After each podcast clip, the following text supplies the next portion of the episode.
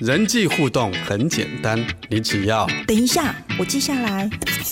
亲子沟通也有方法，首先要倾听。对，这是重点，打个星号。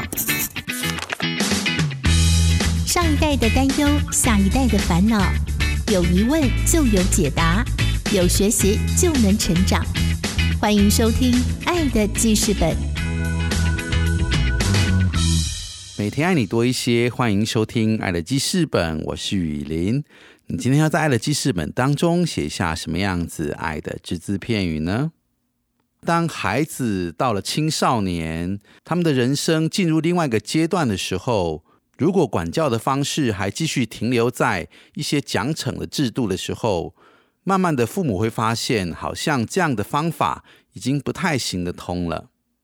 事实上，随着孩子的年纪越来越大，孩子的生命慢慢的成熟，他们会觉察自己要为着转大人、逐渐的独立来做出准备，而且要慢慢的寻找自己未来的愿景，以及要对他们的学生的本分来负责。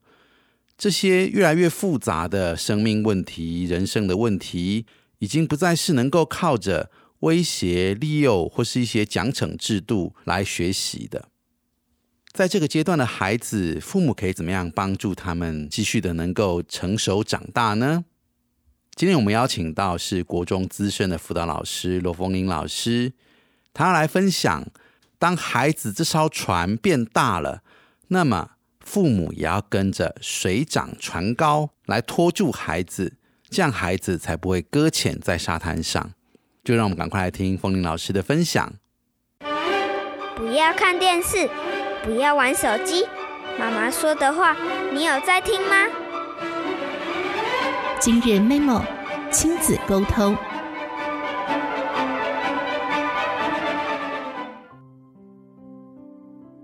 各位听众，大家好，我是罗风铃，很高兴能够来爱的记事本来跟大家分享一些有关于亲子教养的议题。我今天特别想要跟大家分享的是，啊，我前阵子呢听到一个故事，它其实就是提到是说，哎，有个人他的那个船好停在岸边了，停在海滩边，然后就是不能的不能下水嘛，然后他就一直想尽办法把这个礁石搬开，想说把全部的礁石搬开，那这个船就有机会行走了。然后事实上是我们都知道，我们就算是把所有的礁石都搬开了，其实没有靠水的话，水不够多的话，那其实这个船仍旧会在岸边待着，动也不能动，因为它其实是需要啊需要水的才有办法行走。所以我今天特别想要分享的是，尤其是随着孩子年龄越来越大，我们可能不能。一直以搬礁石的状态、搬礁石的一个态度去教养孩子，我们应该就是试着让自己是让自己是长高水位的方式，长高我们自己父母亲的水位，也同时能够长高孩子自己生命中的水位，去教导孩子，就是我所谓的嗯比较气度的方式，让养出大气的孩子。这样子，因为毕竟孩子在生命中会遇到很多的风雨、困难、突发状况。我们自己身为父母，都历经数十年，知道，嗯，生命的过程总不会是一帆风顺，总是会有很多礁石的时候，总是会遇到一些一些暴风雨的时候。那如何让我们生命能够继续前进，甚至越来越宽广？其实就是我们自己要有一定的涵养，孩子自己也是一样，他们渐渐有生命的涵养，有生命的高度。那他其实遇到很多的困难，他其实渐渐就能够度过，也能够迎刃而解，啊，就生命就可以继续这样子。所以今天就是来跟大家分享，就是啊，我们以水长高水位的方式去教养孩子。那我先才，嗯，我先来分享一下。我记得我在记得每次在国三的时候，总是会遇到很多国三的家长。那他们大部分都会心急如焚的，就会提到说，孩子都已经国三了，那就怎么还在玩手机？怎么怎么吃饭吃这么久？怎么洗澡洗个一个多小时？那时间不是都浪费掉了？那这样子会考考不好怎么办呢？就是你会发现，到了国三的时候，好像孩子说大小事情都会变成是不良的，不能洗澡洗太久，不能吃饭吃太慢，然后啊，就算是下课休息一下，都好像觉得你下课后不是就应该开始继续复习吗之类的。所以亲子的冲突也就变多了。那我记得我常常会去访问访问父母亲一件事情：如果跟孩子未来的一生相比，嗯，他大好了，你说他大学要选什么科系好了，他要他将来要不要娶妻，然后甚至要不要出国。甚至他他他可能有很多的转换职业，就是你看他跟他这一生相比，哈，包含他的各种的可能的意外跟疾病相比，国三会考这件事情，会不会是孩子这一生比起来，跟他未来一生的考验比起来，其实是最小的一件事情。就是我有时候会反问家长这件事情，那好像有时候家长听到我举例的这个，嗯。孩子未来一生会遇到这么多的事情，好，对啊，包含要不要，对啊，什么职业、就业，或者是去哪买房子等等之类，就是我们人生很多的难题嘛。那父母亲好像就会稍微淡定一点，觉得说，对哦，其实国三会考真的也没有想象中的这么大啊。尤其我们知道很多的名人，他们的会考都不是考得很好的，但是他的人生没有因此就停摆，嘿，他们可能走了其他的。跑道这样子，所以其实我只是提醒父母亲说，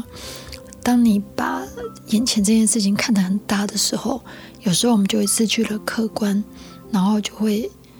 因此用比较偏颇的态度或是过激的态度去反映孩子的行为。如果刚刚说的，呃，如果一个国三的孩子他终于晚自习回来了，他真的洗澡洗一个小时也算是舒压嘛，真的也还好，但是。你就把它当成它是一个问题行为。好，那这是一个想要分享的，就是我们是不是有一个啊气度看见孩子，并不是去我们得拘泥在他，就是我当我们的眼光其实自己也很比较价值观比较狭隘的时候，我们自然也很容易用我们的比较窄化的观点去看待孩子的行为，嗯。这样子，其实孩子的路就很难宽广了，因为他只要超过你的眼界之外的，你都觉得是不 OK 的。好，那另外呢，我想要继续说的就是，父母亲非常的焦虑孩子行为的时候呢，其实我比较会常看到的就是，父母亲抱怨完孩子之后呢，接着就会提到，他们因为孩子的问题。本身睡不好、吃不好，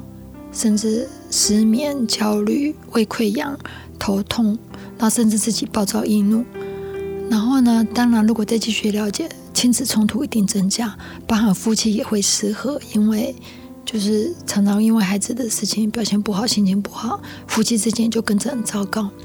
那我就可以，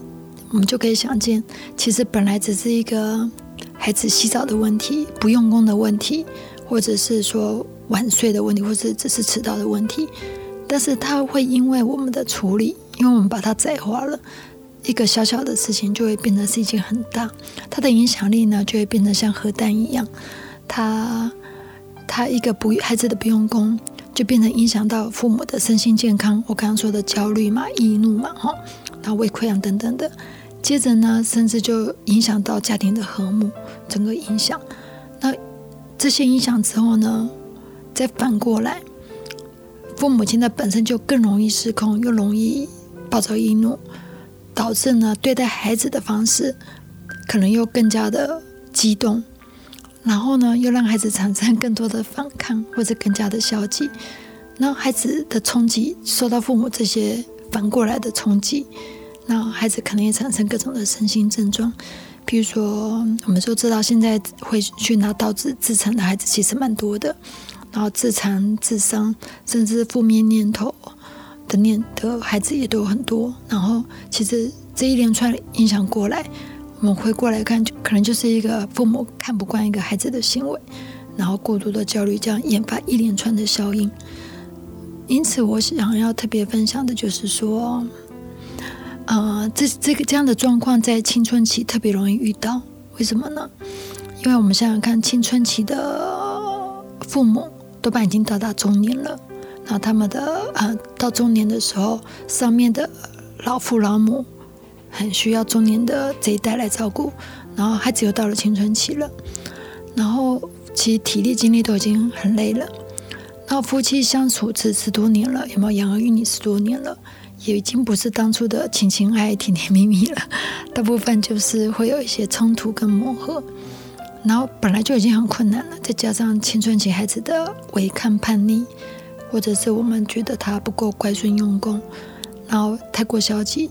那这样子其实就会很多的问题。好。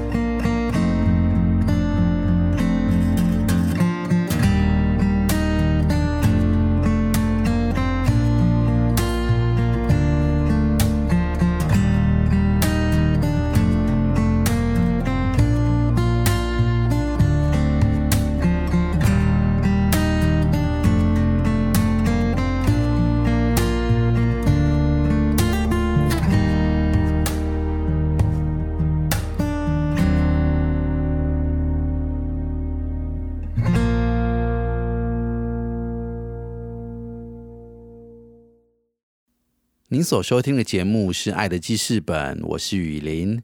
今天我们的来宾罗凤玲老师提到，其实人老得很快，但是成熟的很慢。从国小到国中，其实一眨眼就过去了。但孩子生命的成熟，往往会落后于年纪的增长。孩子不会从拿到国小毕业证书的那一天起，他就忽然转换成一个能够适应。国中高压，并且很多的考试这样子的国中生，孩子会有很多的习惯、心性、价值观，会需要慢慢的随着改变，慢慢的调整，慢慢的成熟。而在这个过程当中，父母有时候是需要一些耐心，并且等候，而不是把孩子在这个成熟过程当中出现的生命课题都当做问题行为来看待。更多的内容，让我们继续来听冯林老师的分享。在遇到这么啊处境艰辛的一个教养过程，或是我们父母亲的身心状态不容易的过程中，如果我们还一味着一直采取说不行，我不能容许这个孩子的行为存在，我一定得把它消除掉，就像是礁石一样，我一定得把它搬走。以免这个让孩子影响到我的小孩，所以我一定要去除掉这一个个行为，所以就可能出现什么呢？嗯，各种利诱、威胁、强迫、说教，就是所谓很强力的教导，因此想要改进掉孩子他觉得父母眼中的问题行为的时候，其实这个状况不仅会很多的冲突，而且会留下很多的伤痕，就是坑坑巴巴的，嗯。有句话是这个样子的：人老得很快，成熟的很慢。我还蛮认同这件事情的哈，因为呃，有时候我会觉得好像一辈子都会在，即便年纪大了，还是会觉得，哎，我其实连前两三年做错了一件什么事情，哎，我其实就在上个月还做了一件，难免还是会有觉得啊，当初应该可以更成熟的去处理这件事情。我想人老得很快，成熟的很慢，所以其实。一次一一眨眼的功的时间而已，我们的孩子就是从那个婴儿期嗷嗷待哺的婴儿期，过了我们觉得孩子可以尽量玩的小学生，很快就进入到所谓我们大人觉得他应该要努力用功，应该要很会想的国中、高中阶段。因为孩子其实要老也很快嘛，一下子就从哎不到十岁，很快就到十五岁、十六岁，很快就要进入到二十岁了，这样子。但是，其实成熟是慢的，嗯，很少孩子到了青春期就突然变得哦，我已经到了青春期了，所以我要准备很会想，我要改掉我国小的贪玩的习性，呃，不负责的习性，不自律的习性，好吃懒做的习性，我瞬间到了国中、高中，嗯，我就要变得很懂事的小大人，其实很难，因为嗯。很多价值观啊、心性啊、态度啊、习惯，它其实是日日积月累，然后要得慢慢的转化跟成熟。所以在这个一定要经过时间慢慢成熟的过程，就像是我们做面包嘛，我们做面包不就是一定要要发酵、等待十五分钟、半小时、一小时？就那个东西不能因为不会因为嗯那个师傅好厉害，他可以从头做到尾。他不需要任何的时间发酵面包就可以做好。其实，他那个东西是不管你技术好不好，它的发酵时间是必须要有的。人的生命也是一样，就是其实有一些孩子，他就是，大部分的孩子，就是应该说每一个人，我们的生命就是需要慢慢的成熟跟成成长，尤其是青春期是一个很需要很需要等待的过程。但是呢，我就会常常发现说，我们父母因为已经很老成了，比如说我们都四五十岁了，经历过一些风浪比较多的历经历，我们会看不惯，看不惯我们的小孩，好吧，所谓的批孩，会看不惯我们这些小孩做的那个粗糙的决定，然后那个思思虑不周，你就应该听我的就好了。我们其实会对很多孩子的作为其实是看不惯的。好，会觉得说他们东错西错，没有想好，没却好像所谓的什么少了脑袋去想，这样少了一根筋，所以我们就很可能把这一些行为都，如果说我们自己很老成，那又加上我们的涵养啊比较焦虑，我们就会把这些本来孩子慢慢成熟的待待成熟的行为。就是这个待发酵的面团，都当成它是坏掉的，都当成它是一个偏差行为，都当成它是问题行为。哎，这样子态度就不一样喽。我如果把这个待成熟的行为当成它是坏掉的，我就会想要把它给去除掉。我就用比较严格的方式，比较可能是比较暴力的方式，因此要把它处理掉。好，重新再做一个。回到刚刚的面包好了，我如果没有眼界看到说啊，它其实是待发酵的面包，等到半小时之后呢，它就会成为一个烤出来很好吃的面包。我如果没有办法等待这半小时，我看到这个还没有发酵完的面包，就觉得啊，它真是一块很烂的面团，我就把它扔了，想办法把它扔掉，再重新做过一个，就是类似这个道理。我们如果没有办法去看待孩子的行为，他其实是。本来就需要时间去成熟的，然后就只是想要说给他当教师一样给他搬走。那其实，在这样的结果底下，冲突很多，就算是你想办法去除掉孩子三个